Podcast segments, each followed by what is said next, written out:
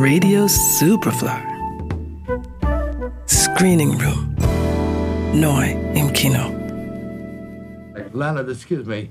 Uh, that's over 20 seconds. I don't think the introduction should be more. No, I, I, I wasn't thinking of it that long. I just wanted to get into it before I started singing. I didn't have it in terms of a, an introduction. Take five. He was Leonard Cohen. No one walked in his path. He didn't walk in anybody else's path.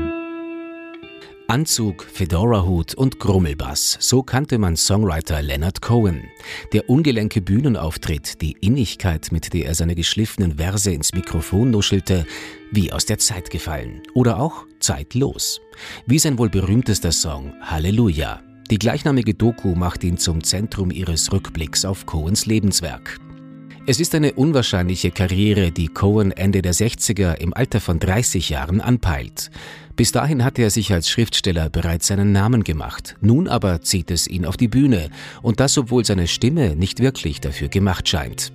Doch die Strahlkraft seiner Verse verhilft ihm zum Erfolg. Unter Musikerkollegen genießt er bald Kultstatus. Die Fallstricke, die das Musikbusiness für den Dichter bereithält, sind jedoch mannigfaltig. Als statt der dezenten Arrangements von John Lissauer, die die Texte Cohens glänzen lassen, Pop-Profi Phil Spector und seine Wall of Sound für sein Album Death of a Ladies Man engagiert werden, kommt zwar ein gutes Album dabei raus, aber kein Cohen-Album. Cohen kehrt zu Lissauer zurück, doch das Album Various Positions gerät zum Fiasko. So, various positions and Hallelujah had gone completely unheralded and unrecognized. You know, there's a lot of stuff that's really good. Nobody really is is turned up to. You know, uh, most of the things that you're exposed to are just the things you hear on the radio. Nobody heard of Hallelujah at that time, except Dylan.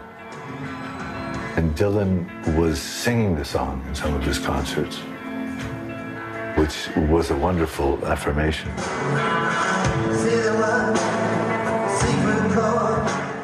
Columbia Records bringt es in den USA erst gar nicht heraus. Darauf zu finden ist neben Dance Me to the End of Love auch sein wohl bekanntester Song Halleluja.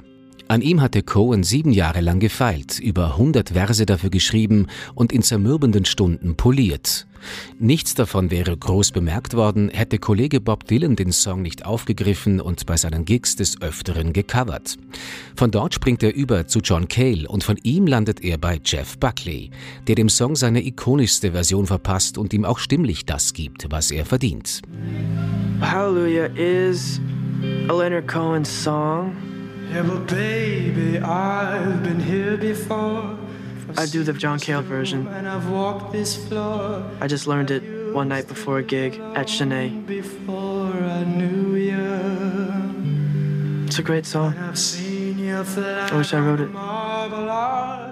Dort hätte die Geschichte des Songs auch gerne vorbei sein können, doch die Stärke der Doku von Daniel Geller und Dana Goldfein besteht darin, dass sie der Exegese von Halleluja sehr viel Raum geben, ohne Cohens Biografie zu kurz kommen zu lassen. Mit der Inklusion in den Soundtrack des Animations-Klassikers Shrek erlebt der Song eine zombiehafte Wiederauferstehung, die ganz nebenbei eindrücklich die Vulgarisierung der Popkultur im Zuge des Aufkommens der Castingshows demonstriert. Leonard Cohen war es egal. Für ihn war der kommerzielle Erfolg des Songs stille Genugtuung gegenüber Columbia. Halleluja! Leonard Cohen, A Journey, A Song. Ab Freitag im Kino. Johannes Romberg, Radio Superfly. Radio Superfly. Im Kino. Screening Room. Nachzuhören als Podcast auf superfly.fm und natürlich auf allen gängigen Podcast-Plattformen.